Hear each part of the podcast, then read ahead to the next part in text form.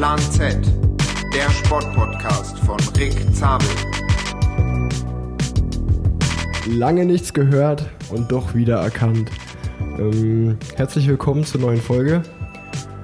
Ja, ich hatte ein bisschen gebraucht, äh, um eine neue Folge aufzunehmen. Ich glaube, das sind zwei Wochen her seit der letzten. Und ähm, ja, aber die letzten zwei Folgen haben wir ja so abgeliefert mit der, die Folge mit Penny und die Folge mit dem Paul Rippel kam ja super gut an. Deswegen habe ich mir gedacht, okay, ich muss, muss euch ein bisschen hungrig wieder machen. Ich kann euch auch nicht zu satt machen, zu sehr stopfen. Deswegen äh, kleine Pause. Aber jetzt geht's ja weiter ähm, mit Frauenpower heute. Ich freue mich wieder, ähm, eine sehr junge Frau dabei zu haben. Hallo Christa. Hallo. Die Christa Riffel ist heute bei mir. Ähm, ich stelle ja immer meinen Gast erstmal so ein bisschen vor. Das mhm. mache ich bei dir auch. Aber bevor ich das mache, wie geht's dir überhaupt? Ich kann mich nicht beklagen bis jetzt. Ganz gut. Ich habe jetzt aber ein bisschen Druck, wenn du sagst, die letzten zwei Folgen sind hier gut angekommen.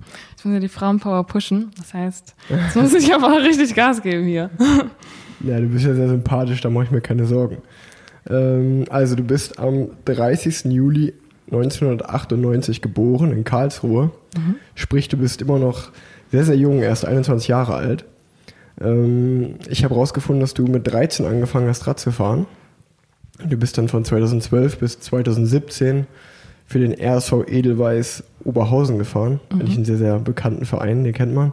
Ja. Ähm, wenn man ein bisschen Rad fährt und sich auskennt in der Radszene.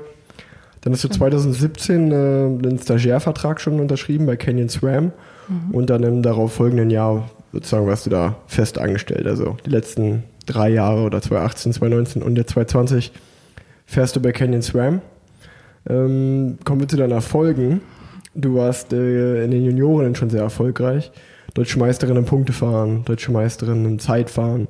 Ähm, du hast 2016 die Gesamtwertung der Bundesliga gewonnen, der Juniorinnen. Du hast eine Etappe und die Gesamtwertung der Energiewachtour gewonnen. Ist ja auch eine sehr angesehene Rundfahrt in, bei den Juniorinnen. Und dann äh, warst du 2018 bist du Zweiter geworden bei den Profis dann, beim Frauenfeld, bei den deutschen Meisterschaften. Mhm. Und das Rennen kann ich mich erinnern, das habe ich sogar geguckt. Ah. Da warst du in der Spitzengruppe, ne? Genau. Mit, dann hat die Liane Lippert hat gewonnen. Ja, genau, im Sprint. Also zuerst ja. waren wir vorne in der Spitzengruppe, aber da war eher so, ja, es wird bestimmt zum Sprint kommen. Wir sind einfach nur halt vorne rausgefahren, die haben hinten uns viel Zeit gegeben, aber dann ja, sind dann zum Schluss noch ein paar von hinten gekommen und dann war ich trotzdem noch vorne und dann musste ich sprinten. Eigentlich war ja eher Lisa unser Sprinter, aber bin leider nur Zweite geworden. Aber gegen Lilly zu verlieren ist jetzt auch nicht so schlimm. ihr seid bestimmt befreundet, ne? Ja, wir kennen uns ja schon immer. Wir sind immer schon Rennen gegeneinander gefahren. Sind schon oft mit der Nationalmannschaft zusammen unterwegs gewesen, deswegen kennt man sich. Ja, ist doch cool. Ja, ich habe das Rennen gesehen. Lisa Klein, eure Sprinterin, die war dann im Feld. Ja. Der den Feldsprint gewonnen, das weiß ich noch. Aber ja, es war auf jeden Fall ein spannender Sprint zwischen dir und der Liane für den, um den Sieg. Ähm, und dann hast du letztes Jahr, ähm, warst du Vierte in der Gesamtwertung der Thüringen-Rundfahrt. Und äh, Best Young Rider ist ja auch eine sehr, sehr bekannte Rundfahrt, zumindest für mich. Ähm, fangen wir an wie bei jedem so. Wie bist du dann zum Radsport überhaupt gekommen? Oh, das war die Schuld eigentlich von meinem Zwillingsbruder. Ähm, und zwar, der hat einen Schulfreund, der halt aus der typischen Radsportfamilie kommt, vom RSV Oberhausen. Und der hat ihn eingeladen zum Training. Ich war auch daheim. Und dann wurde es gesagt, ja, du kannst doch auch mal mitkommen. Und ich habe ja davor Ballett getanzt, was komplett anderes. Und ich hatte auch gar nicht Lust, irgendwie Rad zu fahren. Aber dann waren die U11er und 13er so viel schneller als ich im Training. Und ich dachte so, okay, nee, das geht jetzt nicht. das ist unter meiner Ehre. Und dann habe ich gedacht, okay, irgendwie hat man angefangen und hat nie wieder aufgehört. Ach, ist doch cool. Ja dann äh, ich dachte, meistens ist ja immer, dass der Vater gefahren ist oder die so. Mama oder so, aber bei dir war es der Zwillingsbruder, der dich, äh, genau. der dich motiviert hat. Das ist doch cool. Und ähm, jetzt mal eine ganz allgemeine Frage, das stelle ich mir auch selber, oft selber die Frage, was, äh, was mich so an der Stange hält, dass ich weitermache mit dem Radfahren. Was ist es bei dir? Was begeistert dich beim Radfahren? Was ist so, wo du sagst, okay, deswegen mache ich das tagtäglich, das, das macht mir so viel, viel Freude?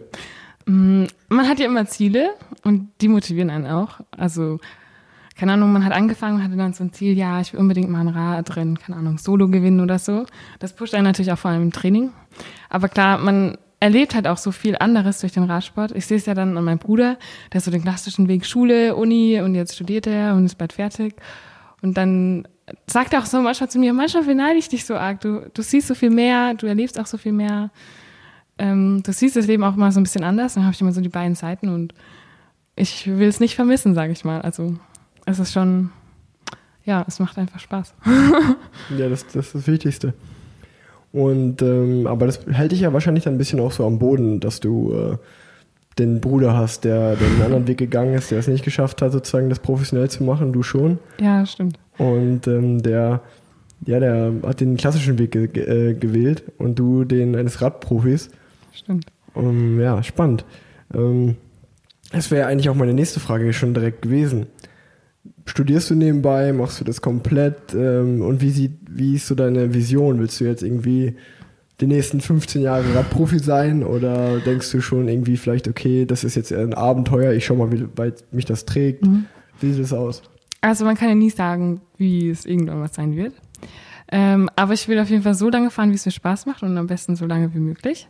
Ähm, ich habe aber letztes Jahr im September ein Studium an der Hochschule angefangen, aber das ist für Berufstätige, das heißt also, es ist ein Studium über fünf Jahre statt über drei. Dann kann ich viel mehr strecken. Und meistens mache ich dann mal so, dass ich die ganzen Pflichtsachen in den Winter lege, damit ich dort dann halt alles abarbeiten kann. Das ist ein bisschen stressig meistens, aber dann habe ich im Sommer sozusagen ziemlich viel Freiheit und dann geht das schon ganz gut. Weil im Frauenradsport ist immer so, es ist ja nicht wie der Männerradsport, dass man jetzt unbedingt davon leben kann. Ähm, nicht in allen Teams ist das so, dass man da das Mindestgehalt auch hat, jetzt nur in den World Tour Teams und deswegen braucht man da irgendwie dann doch, anders wie bei euch vielleicht, noch ein zweites Standbein. Ich meine, du bist jetzt noch sehr jung, äh, als ich so alt war wie du, habe ich mich damit auch nicht beschäftigt. Aber ähm, bei mir ist jetzt auch so, dass, dass ich Vater werde und äh, da ist bei mir so, dass ich mir jetzt denke, für euch ist es schon anders, ne? wenn ihr mal irgendwann später Kinder haben wollt oder so, das in die Karriere mit reinzunehmen, das ist schon äh, echt nicht so einfach, mhm. dass man das noch so da, da rumplanen muss. Ich kann mich mal an die, an die Lizzie Amistad oder Lizzie Dinan jetzt ja. genau erinnern. Ähm, die war ja auch wirklich super gut und ist dann eigentlich, musste einfach mal ein Jahr Pause einlegen, ja, äh, weil stimmt. sie halt Mama geworden ist. Das, das ist schon mal für euch nochmal eine, eine andere Belastung, als wie das für uns Männer der Fall ist. Das stimmt. Ähm, ja, dann, äh, du wohnst in Köln, deswegen machen wir auch den Podcast jetzt, weil ja. ähm, die, du, die Nähe ist einfach zwischen uns da. Ähm, also örtlich gesehen. Ja. Und ähm, wie, wie kam der Schritt, dass du nach Köln gezogen bist? Also, ich muss sagen, daheim hatte ich zwar immer eine Trainingsgruppe, aber wie gesagt, dann haben die meisten aufgehört, normal angefangen zu studieren. Ich hatte nicht wirklich Trainingsgruppe. Mein Trainer kommt ja auch aus Köln, Lennart. Ja, Kennst du ja wahrscheinlich? Okay, ja, klein, ja. Genau, und ähm, ich wollte dann auch ausziehen, weil man kommt dann nicht aus der Radsportfamilie und dann hat man manchmal so das Gefühl, die verstehen es nicht so genau. Und dann dachte ich mir, okay. Dann stand Erfurt noch zur Auswahl, weil eine Freundin von mir, die ist auch dorthin gezogen und da hat gemeint, ja, ist super schön dort zum Trainieren und so weiter, aber das habe ich dann doch eher nach Köln gezogen, auch mit der, die Stadt ist halt schon cool, der Flughafen, die Nähe zu Belgien, Niederlande macht es halt dann auch einfacher fürs Reisen, wenn Rennen wären, aber ist leider nicht so. Ja, und Lars, unser Performance Manager, mit dem durfte ich auch schon viele Trainingskilometer hier fahren und leiden. Kommt ja auch von hier. Also das war dann die Entscheidung relativ ja. einfach. Lars Teutenberg meinst du, ne? Genau. Genau. Und mit wem trainierst du dann jetzt immer hier so? Mm, heute zum Beispiel bin ich mit Lynn gefahren. Ähm, also Lynn Teutenberg, die Tochter. Ja. Aber ja, ihr Bruder, mit dem ist halt vielleicht nicht unbedingt was ein bisschen anstrengend. Aber ja, Tanja waren wir gestern zusammen unterwegs. Lennart hat mich dann auch schön die Berge hochgequält. hat mir eine gute Runde gezeigt. Du wohnst ja im Kölner Süden. Mhm. Ähm, wo fährst du dann hin trainieren meistens? Das ist immer voll die Diskussion, weil wenn man so mit Lynn und den linksrheinischen Radsportlern trainiert, heißt immer, du kannst doch nicht ins Bergische fahren, das geht gar nicht. Fahren die Eifel ist viel schöner. Und wenn man dann mit Tanja fährt, äh, wie kann man denn nicht ins Bergische wollen? Ist doch viel schöner. Aber durch das, dass ich in Rodenkirchen wohne, direkt an der Brücke sozusagen, ja, ja, bin ich da sozusagen ziemlich flexibel. Kann ich rechts oder links. Ja. Und du im kurzen Gespräch vorab hast du mir erzählt, dass du in einer WG wohnst. Mhm.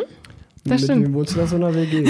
kennt man die? Nein, die kennt man nicht. Also es sind gar keine Radsportler. Das war auch am Anfang für die wahrscheinlich etwas ähm, anders, weil sie das halt gar nicht so kannte. Also momentan sind wir zu zweit. Und sie ist auch nur bis August noch da. Ähm, sie kommt auch aus Frankreich, also wir sind sozusagen international. Ähm, sie macht ein Praktikum bei Toyota. Okay. Und, aber wir verstehen uns echt gut. Das ist ganz lustig. Sie sagt immer, sie lernt so viel von mir. So. Ich habe sie aber auch schon so ein bisschen angestiftet mit dem Sport. Sie fährt jetzt auch schon mit dem Rad zur Arbeit. Ach, Also, schön. ja, ist ja auch schön. Ich meine, von Rodenkirchen kann man ja schön den Radweg am Rhein lang fahren. Genau. Sowohl nach Bonn als auch nach Köln in die Innen Innenstadt. Mhm. Ähm, nee, das ist, das ist cool. Du bist ja so ein bisschen das Küken im Team bei Canyon Swam. Du bist aber nicht mehr die Jüngste, Mhm. Nicht oder? mehr. Ja, Hanna ist ja jetzt noch dazugekommen, Hanna Genau. Ludwig. Die hat mich abgelöst. Aber wir werden trotzdem beide noch die Küken genannt, obwohl ich ja ein bisschen älter bin. Und das war jetzt meine nächste Frage. Wie ist das so? Ist man, äh, ich bin ja auch ziemlich jung Profi geworden. Äh, hörst du dann viel auf die anderen? Geben die dir viel Ratschläge? Oder, ja, oder kommst du eigentlich auch relativ gut alleine klar und bist einfach ein Naturtalent? Wie, wie sieht das aus? Nee, ich bin eher so sehr, am Anfang war ich sehr schüchtern, muss ich sagen. Ich war so voll ehrfurchtig, so, oh mein Gott, das ist Cassia, das ist Pauline, Elena. Man kannte die ja vorher nur so von, von den Rennen, wer, was sie schon gewonnen haben und so weiter. Und dann fährt man auf einmal mit denen im Team. Da war ich eher so, okay, alles mitnehmen, was geht, immer nur zuhören, nichts sagen. Aber ja, so langsam habe ich mich jetzt ins Team eingelebt, sag ich mal.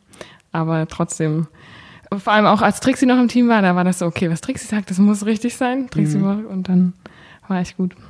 Bist du noch gut befreundet mit Trixie? Die fährt ja bei Trecken immer noch. Genau, also wir haben immer noch jetzt nicht super kon viel Kontakt Ja, so, beim Rennen mal quatschen. aber ja, da quatschen wir auf jeden Fall immer und Schön. Schön. das schon.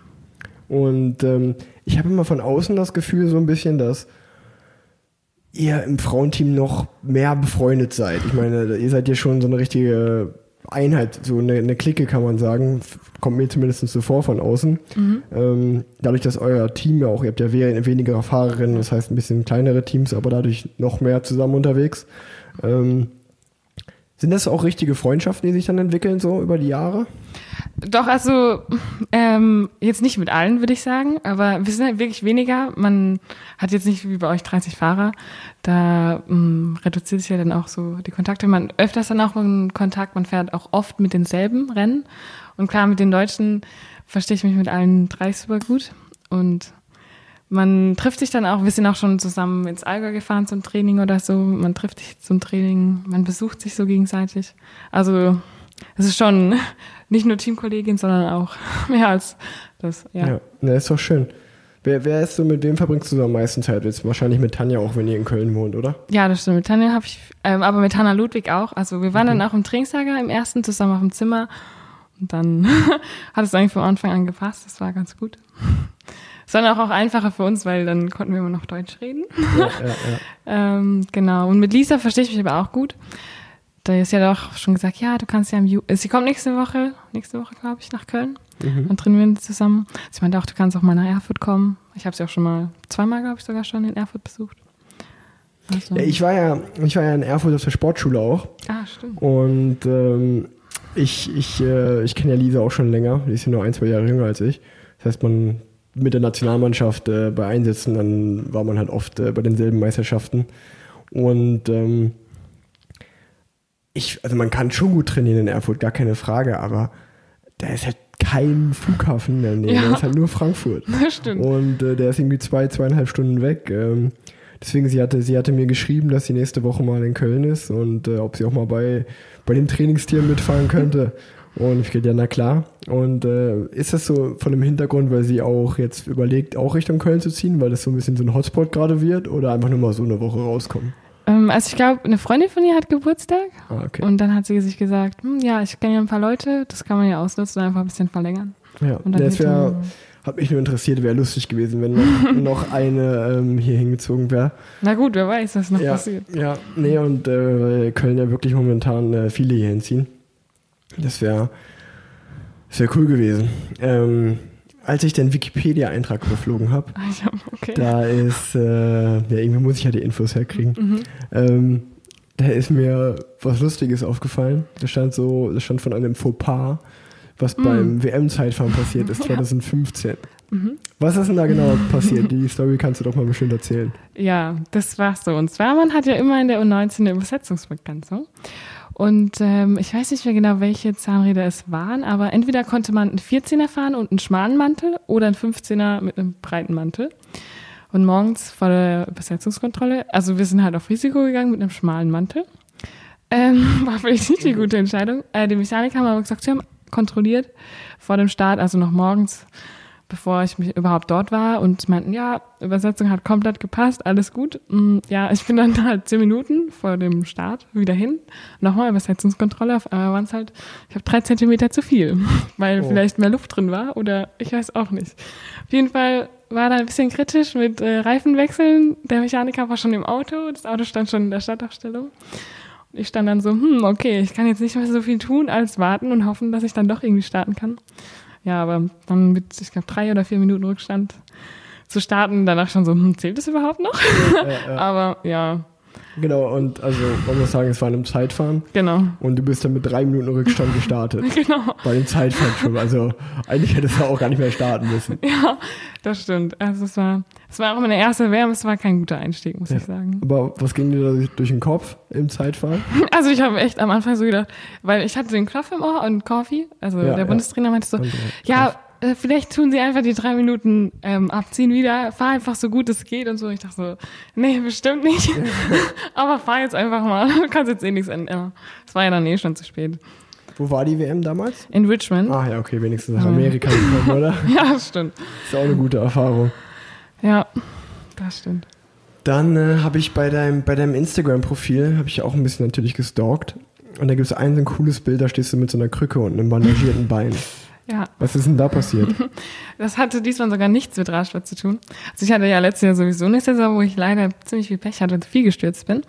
Aber dann dachte ich mir, okay, 2019 ist jetzt vorbei. Aber dann kurz bevor 2020 wurde im Trainingslager, ähm, bin ich umgeknickt mit dem Fuß. Einfach nur, also wir haben mit Tennisbällen gespielt. Ich bin umgeknickt und habe mir dann ähm, eine Ausrissfraktur am fünften Mittelfußknochen. So. Ja, es war sehr ungeschickt. Ähm, aber man konnte nichts machen außer Gips und warten. Wie lange hatte ich das äh, so zurückgeworfen? Ich glaube, vier Wochen konnte ich nicht Radfahren und dann habe ich so zwei Wochen auf, da konnte ich erstmal nur Radfahren, aber nicht laufen. auf der Rolle dann verbracht und dann halt Step by Step immer mehr belastet. Bist du bis jetzt relativ gut durchgekommen in Verletzungen oder warst du öfter mal verletzt? Ja, also letztes Jahr wollte ich anfangen, Hand gebrochen, Gehirnerschütterung. Dann habe ich mir die Sehne aufgerissen an der Hand. Also ich hatte jetzt nicht so viel Glück, sage ich jetzt mal, letztes Jahr mit Stürzen. Aber so davor hatte ich eigentlich immer eher mehr Glück und jetzt hatte ich halt mal ein Jahr, wo es mich voll erwischt hat. Ja, willkommen im Club hatte ich letztes Jahr, hatte ich auch. Ich hatte auch letztes Jahr Gehirnerschütterung, Schlüsselbeinbruch und, äh, und, eine, und eine Viruserkrankung, alles in einem Jahr und davor auch. Aber wie war das für dich mental? Das interessiert mich jetzt mal. Also mich hat es schon ziemlich runtergezogen, muss ich sagen. Also weil man, man braucht ja immer auch lange, um wieder in den Tritt zu kommen. Und Das stimmt. wenn man das Gefühl dann irgendwie hat, man, man kann oder man verliert eigentlich gefühlt so ein komplettes Jahr, Ja, ähm, das macht dann ja irgendwie auch schon mental fertig. das auf jeden Fall. Vor allem, äh, ich bin sowieso voll der Kopfmensch. Und äh, dann war ich im Vertragsjahr und ich wollte halt unbedingt mich nochmal beweisen, dass ich halt eine Vertragsverlängerung bekomme. Und dann sind halt ständig diese Sachen passiert und ich jedes Mal dachte ich mir, nach der Winterpause finde ich das immer schon so schlimm, wieder anzufangen. Man, ver- man gewinnt so langsam Form, aber verliert so schnell. Dann war das halt immer, ja, da nochmal ein Aussetzer und da nochmal, bis du dann wieder in den Rennmodus kommst. Das, also ich bin früher halt immer viele Rennen gefahren und dadurch besser geworden. Und wenn dann halt das alles wegfällt, ich bin die ganzen Klassiker gar nicht gefahren, dann fehlt halt auch die Rennhärte und dann war es halt schon schwieriger, auch wieder gut in Form zu kommen. Dann setzt man sich selbst unter Druck und dann ist es nochmal schwieriger. Aber ja, es kann jetzt noch besser werden. Ich glaube, glaub, die Menschen, ähm, die nicht so im Radsport äh, unterwegs sind, das kann man gar nicht so richtig verstehen, wie das, wie du sagst. Das ist so ein Teufelskreis einfach. Man hat erst die Verletzungspause, das ist das eine. Aber die ganzen Kontrahenten von einem oder die anderen, die halt nicht verletzt sind, die können halt weiter Rennen fahren, weiter trainieren. Das heißt, äh, gerade was du gerade so angesprochen hast, die Rennhärte. Ich bin auch so ein Typ, der ich fahre irgendwie drei Rundfahrten hintereinander und dann merke ich so, okay, jetzt kommt richtig was an. Aber nur mal eine zwischendurch und dann wieder drei Monate Pause ungefähr. Ja. Das kannst du dir auch sparen so und ähm, das ist verrückt.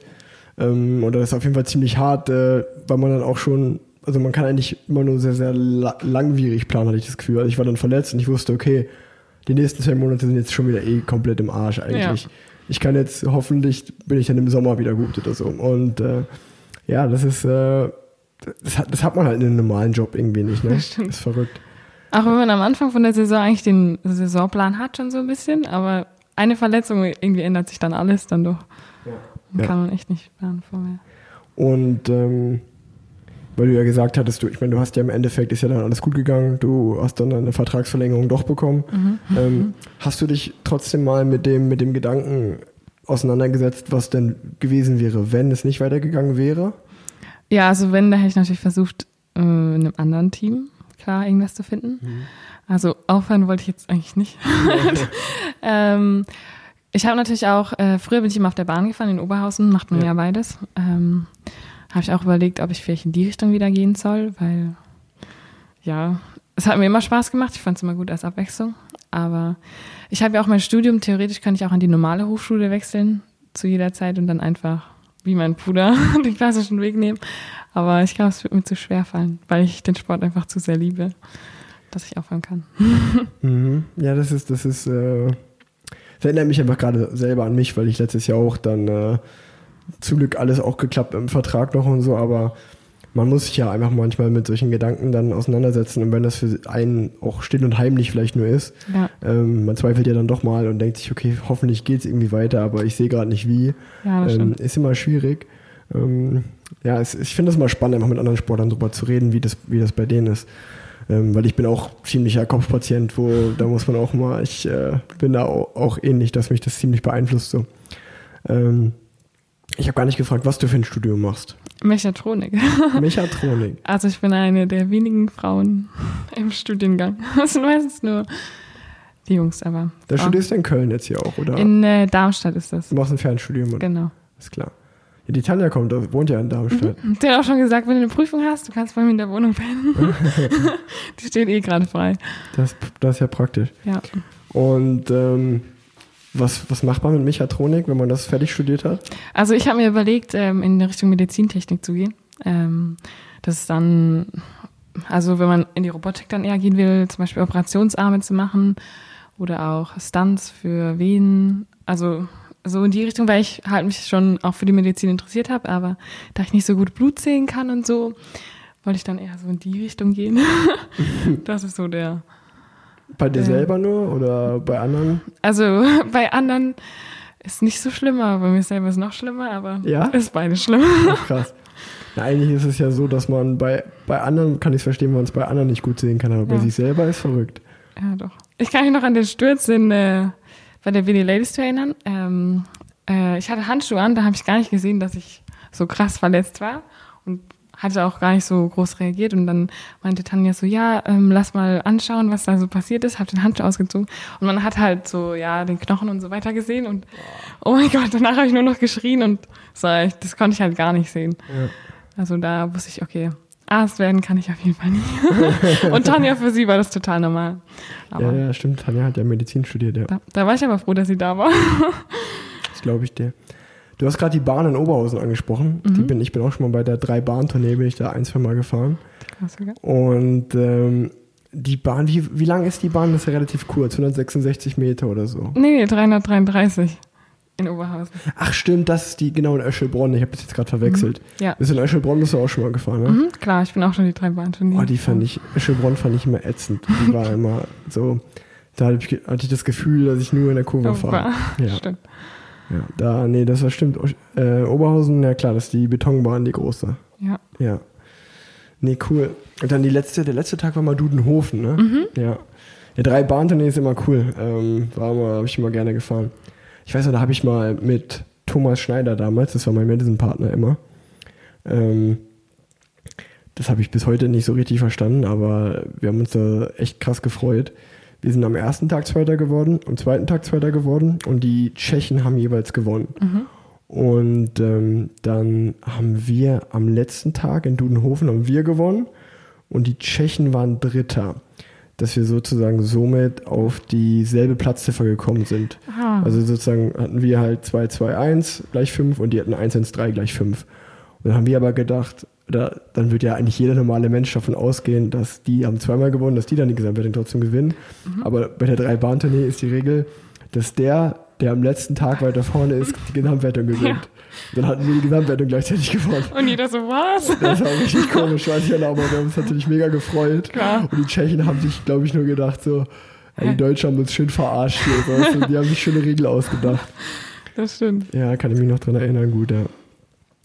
Ähm, als ich bei Pro Cycling Stats bei dir so ein bisschen durchgescrollt habe, ähm, einfach um zu schauen, welche Rennen du schon so gefahren bist, wie viele Renntage pro Jahr, solche Dinge, da ist mir dann aufgefallen, äh, du bist, äh, oder stelle ich mir auch einfach cool vor, oder weil ich selber in dem Alter war ich auch mal total äh, begeistert davon.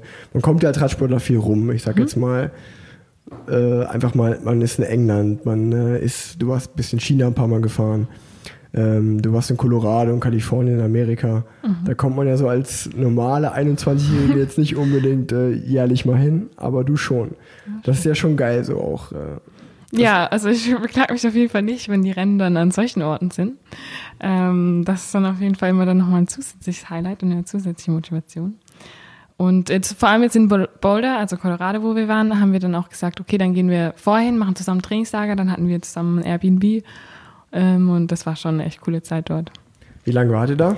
Ich glaube, drei Wochen vorher sind wir hin, weil dann auch mit Jetlag und das ist ja auch in der Höhe Mhm. und mit Höhe komme ich sowieso nicht klar, war ich dann ganz froh, dass man sich zumindest ein bisschen anpassen konnte. Und dort war ja auch, also ich weiß nicht, warst du da schon mal? Ich war schon mal am Boden, ja. da ist ja schon auch so Sport und alles und so gut drauf und es war schon eine coole Zeit. Ja, Boulder ist, glaube ich, äh, in Amerika der oder wurde von irgendeinem Magazin dazu gewählt, äh, weiß ich noch, als ich da war, habe ich das gelesen, dass Boulder ähm, der zum lebenswertesten Ort Amerikas gewählt wurde. Und ähm, ja, jeder, der noch nie da war, ich war 2018 zusammen mit Nathan Haas und Marcel Kittel da im Höhentrainingslager. Ähm, auch eigentlich ganz cool. Wir waren irgendwie, glaube ich, zwei Wochen da, sind dann nach Kalifornien geflogen, eine Woche Kalifornien gefahren und dann wieder zurück, zwei Wochen trainiert. Es war auf jeden Fall äh, eine mega, mega coole Erfahrung damals. Und wir haben in Niederland gewohnt. Niederland ist ja sozusagen, wenn du den, den Canyon hochfährst, nochmal Ja. irgendwie höher. Ja. Also wir haben auf 2400 Meter ge geschlafen oder so, also sehr, sehr hoch. Und ähm, also, wenn man da mal hinkommen kann, die Chance dazu hat, kann ich das nur jedem raten. Das ist echt verrückt.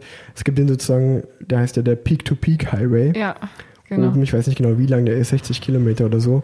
Aber der fühlt halt ganz lange so, also der, du fährst Kilometer lang über 3000 Meter eigentlich. Ich glaube, Niederlande ist da, wo wir geschlafen haben, da ging der genau durch. Ja. Das war aber ein relativ niedriger Ort noch für den Peak-to-Peak-Highway. Ja. Und du kannst einfach so halt, wir sind manchmal einfach nur so zwei Stunden in die eine Richtung gefahren, dann wieder umgedreht.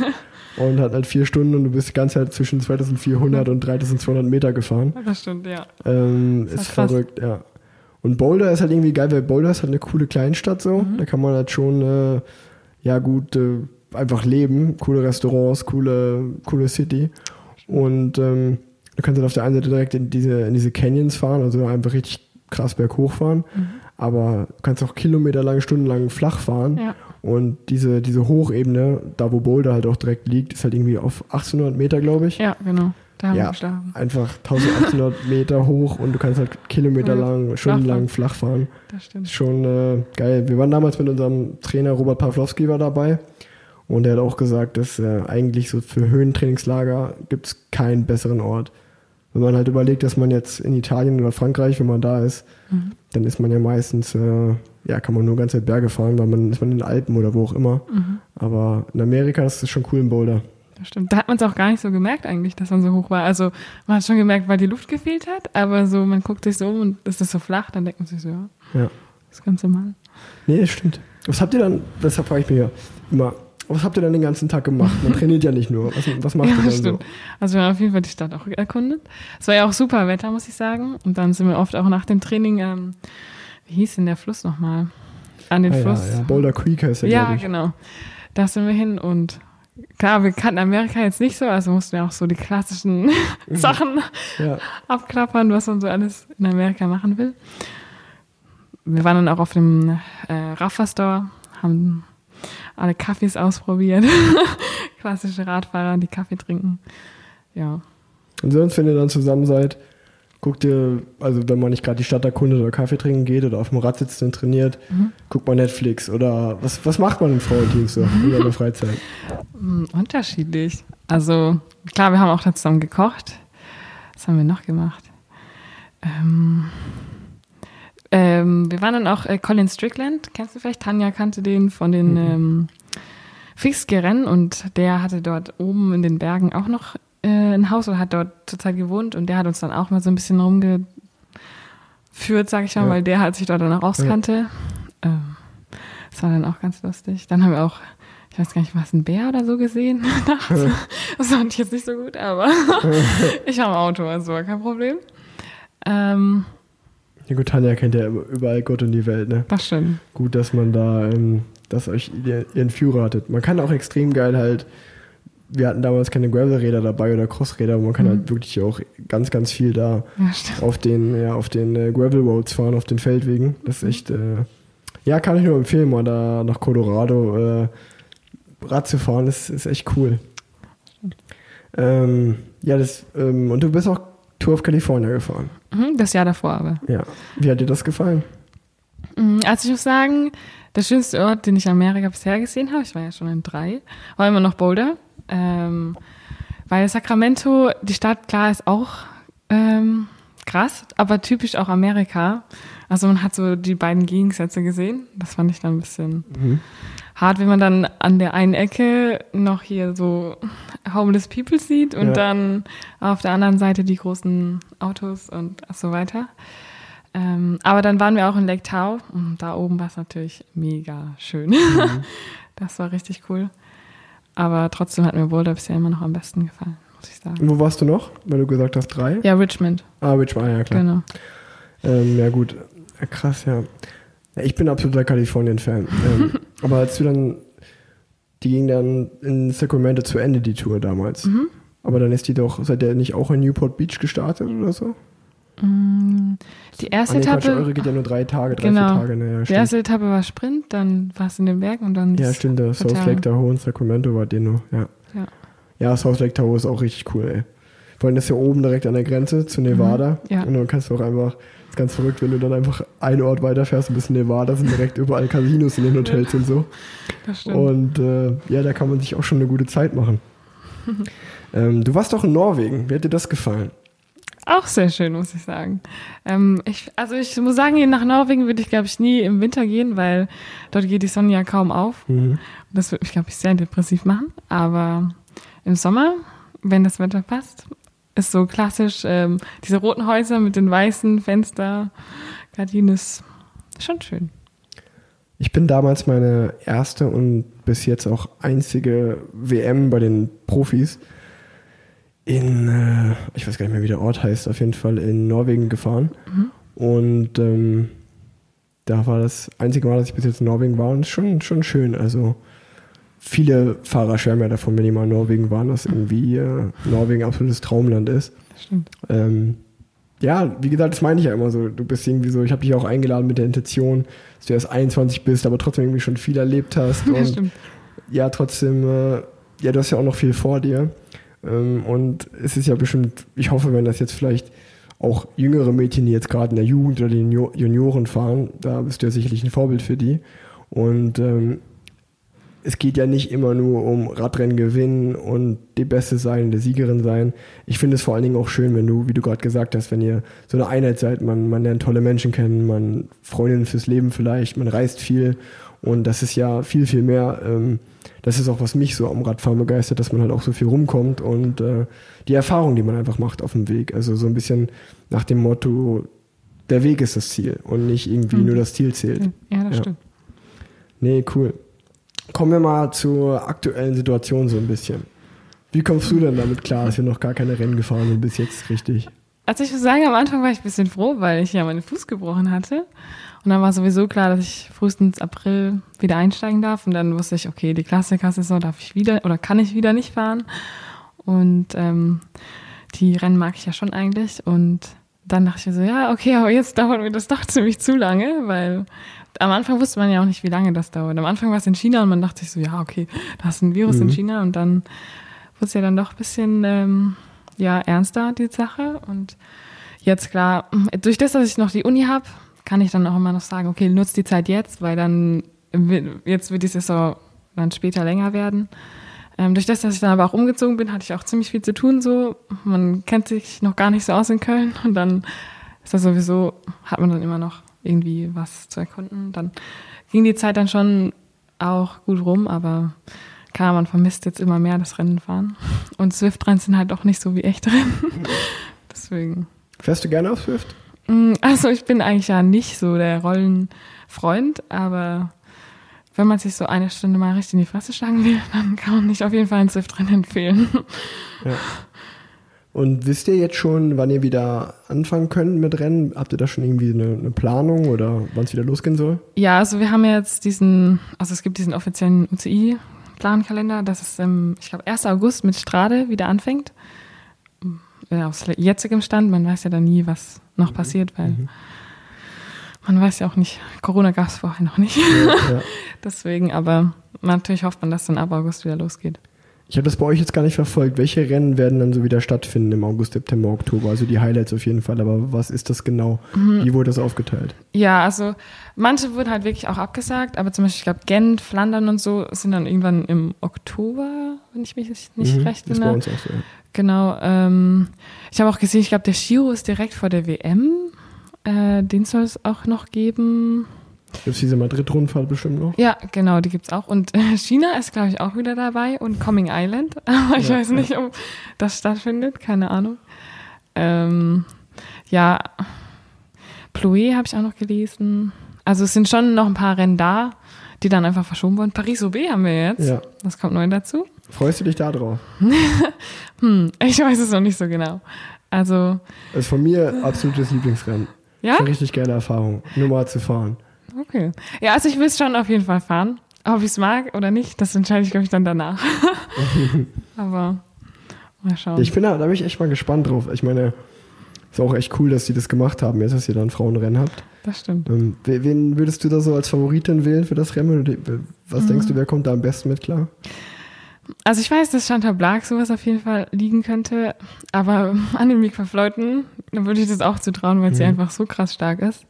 Anna van der Bregen kommt eigentlich auch gut damit zurecht. Aber Du bist doch auch stark auf der Flachen, oder nicht? Magst Ja. du das Rennen fahren Holland, Belgien nicht? Doch, doch, doch, eigentlich schon, aber ich sag mal noch, ich bin am Anfang der Karriere. Ja, na klar, ich will jetzt auch keinen Druck machen, aber auf jeden Fall kann ja in der Zukunft vielleicht auch mal dein Ja, Rennen stimmt. werden. Das stimmt. Aber zum Beispiel Lisa könnte ich das auch bei uns im Team Mhm. voll zutrauen. Tanja sowieso. Mm, klar, Elena ist auch. Ja. Also wir haben auch im Team selbst viele Fahrer, die auf jeden Fall gut zurechtkommen mit Kopfsteinpflaster. Aber ich glaube, es wird auf jeden Fall für jeden von uns so eine neue Erfahrung, weil sowas hatten wir jetzt noch nicht. Klar, Mhm. wir haben immer Kopfsteinpflaster auch mal mit im Rennen, aber ich glaube, Paris-Roubaix ist dann doch noch was anderes. Ja, Ich freue mich darauf, mir das mal anzugucken.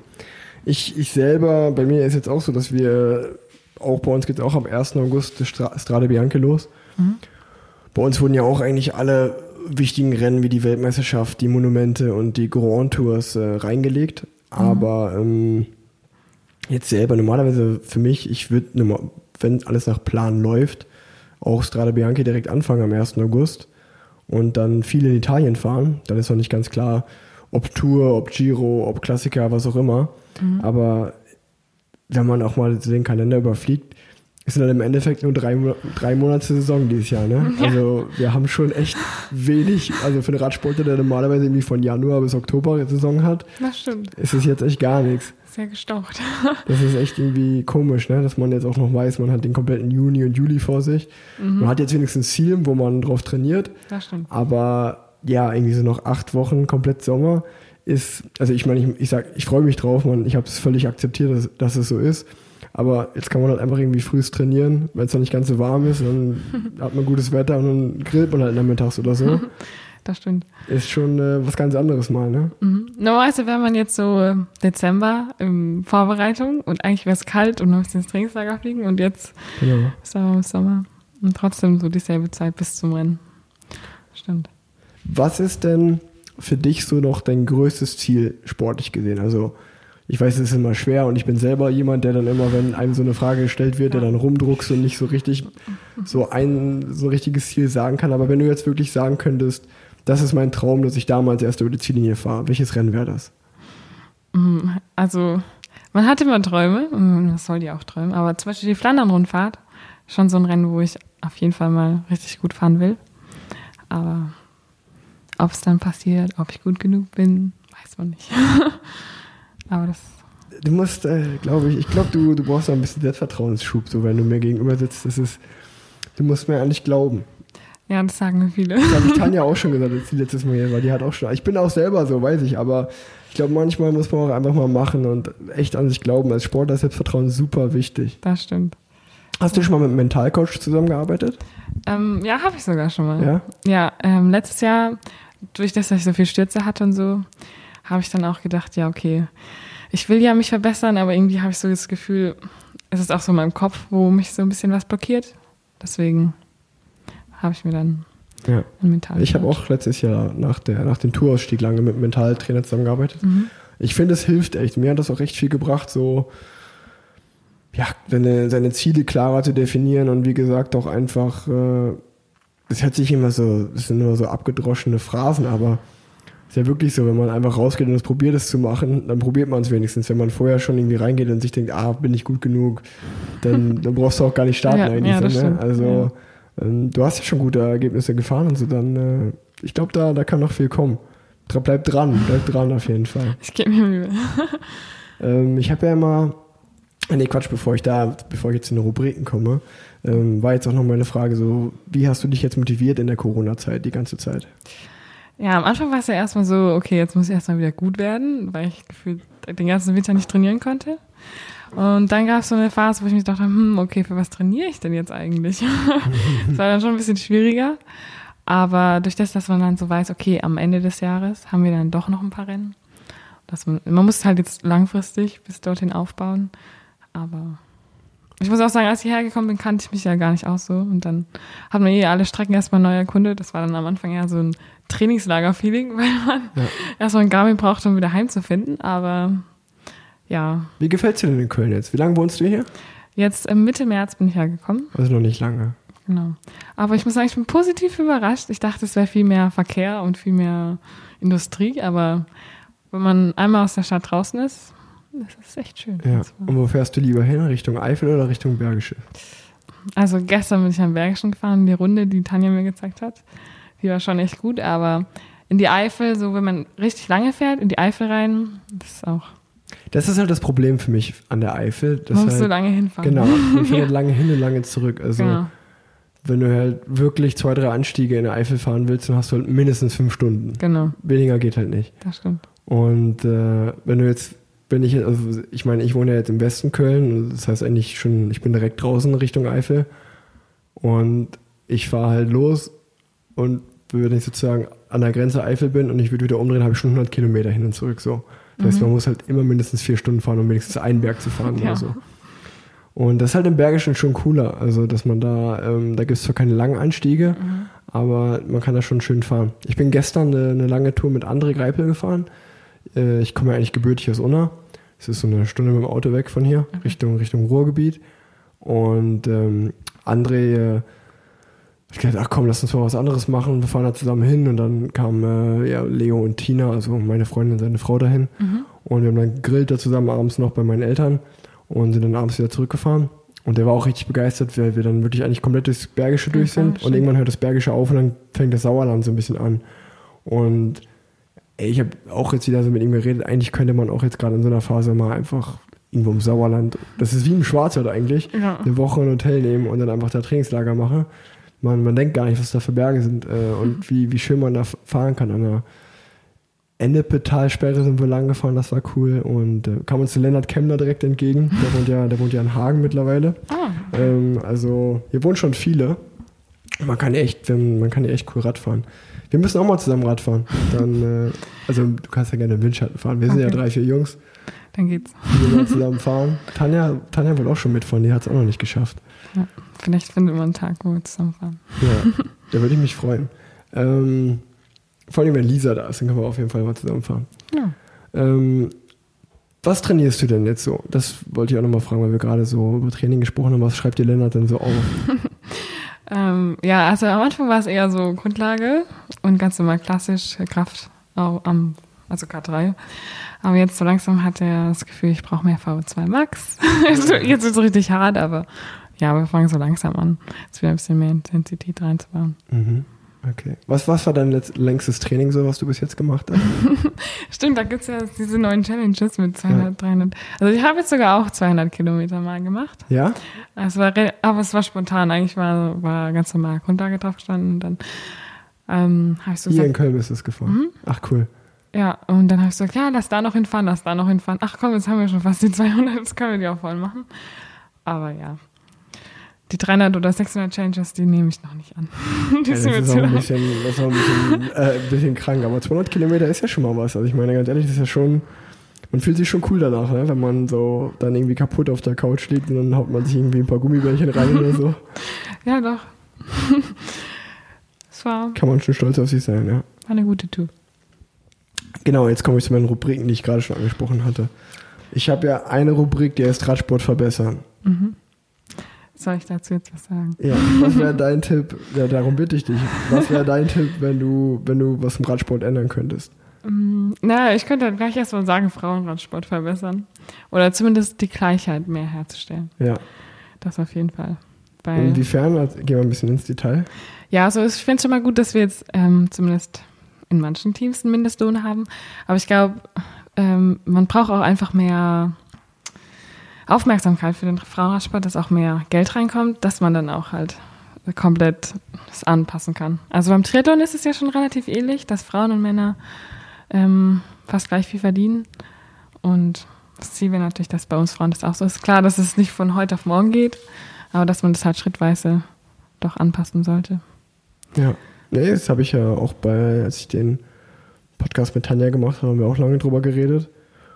Und ähm, ja, sie, wie sie gesagt hat, also Tanja hatte ja gesagt, dass, ähm, also wir haben jetzt schon öfter über Tanja geredet, ich glaube, das, ich weiß nicht, welche Folge das ist, äh, die Nummer, aber die Folge heißt auf jeden Fall Kommt Zeit, kommt E-Rad. Und ähm, da hat Tanja da eigentlich schon, das fand ich sehr gut erzählt, dass der Frauenradsport auch nicht zu schnell wachsen darf, so, aber dass es eigentlich gerade genau richtig ist, also so, dass halt jetzt irgendwie wie letztes Jahr wurde der Mindestlohn eingeführt, jetzt kriegt ihr in Paris-Roubaix, vielleicht kriegt ihr hoffentlich bald auch mal so eine Tour de France, weil momentan ist ja der Giro noch das größte Rennen bei euch oder die größte Rundfahrt. Ja. Und ähm, ja, ich glaube, da ist die UCI und der Frauenradsport eigentlich auf einem ganz guten Weg. Und ähm, ihr habt ja auch wirklich, wie, wie gesagt, äh, mit einer Annemiek van Fleuten, mit einer Pauline Ferrand-Prévot ähm, oder auch gerade schon öfter darüber gesprochen, Lisa Klein. Wir, ja, wir haben ja mittlerweile genug äh, echt gute, sehr gute Aushängeschilder im Frauenradsport, wo man, äh, so, auch wenn man den irgendwie auf Instagram folgt oder so ein bisschen die Werte von denen sieht, das ist, das ist ja krass. Das fand ich auch jetzt äh, beim, beim E-Racing, muss ich sagen, echt krass. Weil wenn man, also manchmal habe ich gedacht, okay, stimmen die Werte nicht? Das kann ja gar nicht sein, weil das sind ja auch bei euch auf der Rolle Frauen mit 5,6 Watt, äh, Punkt, Watt pro Kilo rumgefahren. Das fand ich ja schon richtig heftig. Ja, stimmt. Äh, die Werte waren schon krass. Also auf der Rolle kann ich nicht so viel fahren. Bist du eigentlich auch ein E-Racing gefahren, also damals? Ja, also wir mussten ja die Tour vor, also wir sind die Tour vor Ort mit dem Team gefahren Ja. und da bin ich ähm, auch, ich glaube, zwei oder drei Etappen davon gefahren. Zum Glück nicht die Bergking, weil da spielt das Gewicht noch mit rein. Ja, aber Tanja kann das auf jeden Fall besser. und Ella sowieso, aber die kommen, die kommen ja auch so ein bisschen von dort. Ja. Das ja gewohnt. Aber die Wattzahlen, die dort als gefahren werden von Fahrerinnen, die sind auf jeden Fall stark. Okay. Aber ich bin auch gespannt, wenn dann die Rennen wieder losgehen, ob dann die Leistung, weil manchmal bring, schaffen sie es ja dann nicht, im Straßenrennen so die Leistung umzusetzen. Aber Ja. das sieht man Nee, ist auf jeden Fall was ganz anderes, ob Rolle oder ob Straße. ja. Ähm, jetzt habe ich noch äh, zu, zu deinem Team Canyon SRAM. Ich meine, ich stelle mir das mal so, also wenn ich eine Frau wäre und ich würde Radsport machen, würde ich glaube ich auf jeden Fall in dem Team fahren wollen, weil ich einfach vom, vom Style her finde ich euch am coolsten. Ähm, und auch so, damit die Hörer jetzt nochmal so das Team so ein bisschen besser kennenlernen, habe ich noch ein paar Fragen dazu an dich so. Wer ist die lustigste im Team? Oh, die lustigste. Wer ist so der Clown? Naja, also ich finde, Ella hat schon immer gute Witze auf Lager. Also die Neuseeländerin. Sie ist halt sehr offen und sie sagt, was sie denkt. Das macht es dann schon immer ganz lustig. Okay, wer, wer ist so gleichzeitig auch die verrückteste oder ist es auch Ella? Würdest du auch sagen, das ist Ella? Ja, vielleicht nimmt sie auch die Kategorie ein. Habt ihr so jemanden, äh, so einen Eigenbrötler, der so vielleicht, keine Ahnung, sich zurückzieht, Bücher liest, ein bisschen schüchtern ist? Ich vielleicht? Bist Nein. das, ja? Also Bücher lesen tue ich jetzt nicht mehr so viel. Aber schüchtern war ich auf jeden Fall am Anfang sehr. Ähm, aber auch, weil ich ziemlich viel Respekt hatte, sage ich mal, vor den anderen, Mhm. als ich halt neu ins Team kam. Mm, ja, Wie viele Fahrer seid ihr genau im Team nochmal? 16, 16. Und davon seid ihr drei Deutsche? 4. Vier Deutsche, ja klar, vier Deutsche. Und dann wie viele Italienerinnen? Äh, eine, Nur eine. Mhm. Aber dann Britin seid ihr mehr, ne? Zwei. Alice Barnes, Hannah Barnes. genau, die Zwillinge. Dann haben wir noch Pauline, aber die macht ja auch noch Ja, die macht, Mountainbike. genau, die macht ja alles Genau. gefühlt, ja. Ähm, Amerika haben wir Alexis Ryan, Mhm. Australien Tiffany Cromwell und jetzt ähm, Jess Spread, also auch über die Swift Academy dazugekommen. Dann Neuseeland, Ella Harris. Ähm, Polen, Kasia Newman-Dummer. Ja. Oh, ich darf niemanden vergessen. Den habe ich jetzt noch nicht gesagt. Ich habe auch nicht mitgezählt. Ich auch nicht. Bitte Das waren bestimmt alle. Ich hoffe, nicht übel nehmen, wenn ich jemanden vergessen habe. Ich kann ja eh nur die Deutschen hören. Und die hast du alle genannt. ja, stimmt. Nee, habt aber, wie gesagt, ja klar, mit Kasi habe ich schon wieder ganz vergessen, die fährt ja auch da. Also äh, echt auch richtig talentierte, gute Fahrerin, ne? Also Auf jeden Fall. echt ein schönes Team und sehr, sehr international. Mhm, das stimmt. Aber es ist auch cool. Also, ähm, es wird nie langweilig. auch wenn es am Anfang sehr komisch war, mit den Deutschen auch auf Englisch zu reden, weil man ja dann, Ja, am Tisch zusammen so, ja. genau, aber es wird auf jeden Fall nicht. Und, und wer dann, und wer war dann so die, wer hat dich so am meisten an die Hand genommen und dich so am meisten beeinflusst? Also, Lisa hat mir schon sehr viel geholfen am Anfang. Es war halt auch einfacher für mich, weil sie dann doch die Deutsche war. Ähm, äh, wir waren dann auch zusammen im Höhentrainingslager in Livigno und da habe ich auch nochmal voll viel von ihr gelernt, so wie man dann doch Training auch immer, also ich dachte mir, okay, man muss Training nach Trainingsplan steuern, aber man muss auch Training nach eigenem Körpergefühl, Körpergefühl steuern. Dass man auch manchmal weniger macht und dadurch trotzdem besser wird. Dass man auch auf seinen Trainer hören Ja, sollte ja. und nicht über ehrgeizig zu viel trainieren sollte. Ja, also das hat mir dann schon geholfen. Ja, das sind alles so Dinge, die man dann mit der Erfahrung natürlich lernt, ja. Genau. Man öfter mal auf seinen Körper hören sollte. Bin ich aber auch ehrlich gesagt extrem schlecht drin. Wenn ich irgendwie mir, mir ein Ziel gesetzt habe, dann kann ich auch noch irgendwie noch so kaputt sein. Wenn ich aber heute die Kilometer oder die Stundenzahl fahren soll, dann fahre ich die auch immer auf Biegen und Brechen so. Stimmt. Und ähm, da, ich kann das, ich kann das gar nicht so dann zu sagen, ach komm, dann fahre ich heute eine Stunde weniger. Das ist echt schwierig für mich. Ja. Ich bin auch, ich habe auch so mir überlegt, da habe ich mit anderen drüber gesprochen. Ähm, ich bin ja auch jemand, ich kann, was ich, ich kann nicht vom Training reinkommen und da am, also eine ungerade Zahl stehen haben. Also ich muss halt, der Kilometer muss voll sein. Wenn da 177,8 steht, Ja. dann fahre ich halt noch 200, 200 Meter, bis ich halt 178 habe. Ich hasse das, mein Training aufzuhören, wenn du, hast du auch irgendwie so eine eigene Art, wo du beim Ja, Radfahren, also ich würde sagen, ich würde dann auch noch mal ein bisschen länger fahren, damit es eine schöne Zahl wird. Aber ich habe jetzt angefangen zu lernen, genau nur so viel zu fahren oder nicht mehr zu fahren. Ich bin oft immer sehr über ehrgeizig und dann fahre ich mehr. Aber mit Lennart kriegen wir das so langsam hin, es besser einzupendeln. Aber ich bin dann auch so dann, ja okay, wenn 110 dort stehen, sieht schon schöner aus. Lass noch mal nach da und da fahren, damit es Ja. eine schöne Zahl wird. Aber eigentlich voll Bescheid, aber man macht es irgendwie trotzdem manchmal. Ja, nee, ich finde, ich, finde- ich, mir, ich weiß auch nicht, warum mir das wichtig ist, aber ist mir auch wichtig, ja. Dann äh, kommen wir zu den Empfehlungen, die ich hier noch stehen habe. Was würdest du deinen dein, äh, oder den Hörern hier empfehlen? Eine Netflix-Serie als Beispiel, Oh. eine Musik, welche, welche eine Musik, die du ganz toll findest oder immer hörst, äh, sei es auf der Rolle, sei es zur Entspannung. Hm, Das ist jetzt eine gute Frage. Was schaue ich denn gerade auf Netflix? Ich wurde, mir wurde empfohlen, ich habe es aber noch nicht geschaut, Formel 1, da gibt es so eine Ja. Doku drüber und sie haben alle gesagt, du musst es unbedingt schauen, das ist übel interessant. Magst du Formel 1? Also ich habe es noch nicht wirklich geschaut, deswegen bin ich so richtig planlos, aber sie meinen, ich soll es auf jeden Fall mal schauen, dass ich dann auch damit angesteckt werde und mitreden kann. Das ist mir jetzt gerade eingefallen. Hm, ja, Formula Drive to Survive heißt die. Ja. Fand ich Hast du sie schon Geht so, muss ich sagen. War ich jetzt nicht so überzeugt von. Also die erste Staffel habe ich komplett durchgeguckt, die zweite Staffel habe ich, glaube ich, nach drei Serien aufgehört. Okay. Habe mich nicht ganz so gecatcht. Was ich aber richtig gut fand, war ähm, The Last Dance. Die, die kam jetzt raus, die Doku über Michael Jordan. Zehn Folgen oder über Michael Jordan und die Chicago Ja. Bulls. Die fand ich, die fand ich extrem gut. Die war echt richtig cool. Ähm, und momentan schaue ich White Lines. Das habe ich dir auch Ja. im Vorgespräch schön erzählt. Ja, die ist auch stimmt. cool. Die ist so in Ibiza. Wenn man so ein bisschen das Gefühl hat, äh, Sommerurlaub fehlt einem, dann schaut man da mal rein. Das, da kriegt man Sommerfeeling. Die ist cool. gut. Sonst noch persönliche Serie, die du schon mal geguckt hast, die du echt empfehlen kannst, wo du Fan bist? Ich bin gar nicht so der Serienschauer, muss ich sagen. Oder ein Film? Filme sind schon immer gut. Mm. Was haben wir denn da so? Was fällt mir denn jetzt gerade ein? Nix. Ist, Okay. ich bin dann immer so, auf was habe ich gerade Lust? Und dann, Schaust du Radsportdokumentationen oder Radsportfilme oder so gar nicht?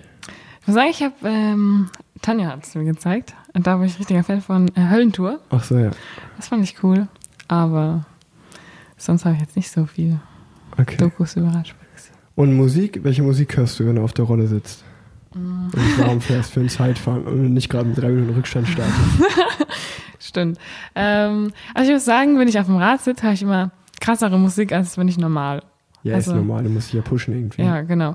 Da höre ich dann schon auch irgendwas Schnelles. Ich habe auch schon mal eine Zeit gehabt, wo ich Tomorrowland einfach angemacht habe, wenn ich Intervalle fahren musste.